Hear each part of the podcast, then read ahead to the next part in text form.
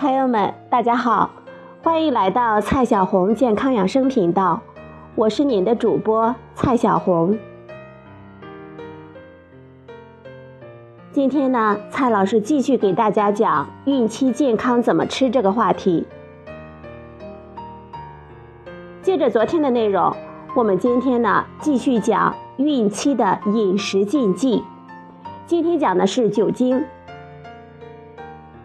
大部分人都知道孕妇不能喝酒这个常识，不过你知道为什么孕妇不能喝酒吗？今天蔡老师就告诉你答案。因为母亲喝酒之后，母体血液里的酒精，它会通过脐带送到胎儿的血液里，胎儿没有能力对酒精进行代谢排毒，很可能会导致胎儿酒精综合征。大量饮酒甚至导致早产、流产和死胎。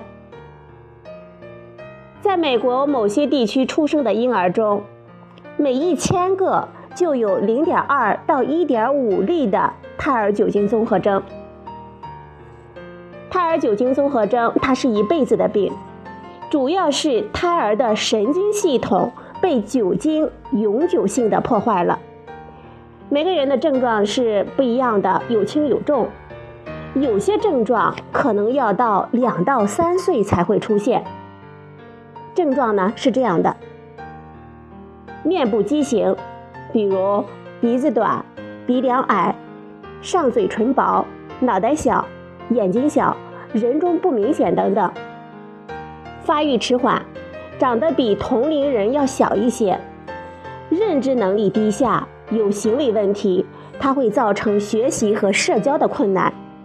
出生缺陷，出生以后有喂养问题，难以与他人建立感情。胎儿酒精综合征是无法治愈的，准爸爸、准妈妈们能做的就是尽早的诊断，尽早的进行干预，也许症状呢能够轻一些。但是，胎儿酒精综合征是百分之百可以预防的，方法就是孕期滴酒不沾。有些妈妈们可能会说。我只喝一点点酒，可以吗？现今的研究呢，还没有发现某个量的酒精是安全的。何况每个人对酒精的代谢能力是不一样的。举个例子说，一个人呢，他喝五毫升的酒精，也许只有零点二毫升输送给胎儿。而另一个人喝五毫升的酒，可能就有两毫升输送给胎儿，而我们不知道具体多大量的酒精它会造成胎儿酒精综合征，而且每个胎儿的情况也不一样，所以比较一下孕期喝酒的风险和收益，安全起见呢，我们还是尽量的完全避免喝酒。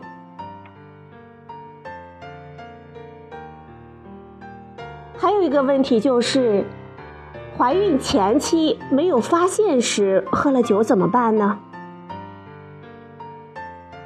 婴儿出生以后要多观察，有症状呢及早就医。育龄女性平时不管是否知道怀孕，饮酒都要克制。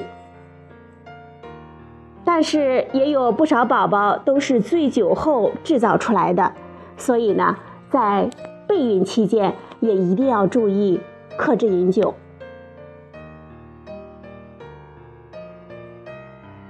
好了，朋友们，今天呢，蔡老师给大家讲的是一个饮食禁忌——酒。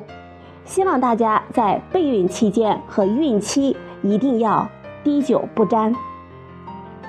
好了，朋友们，今天的节目就到这里，谢谢您的收听，我们明天再会。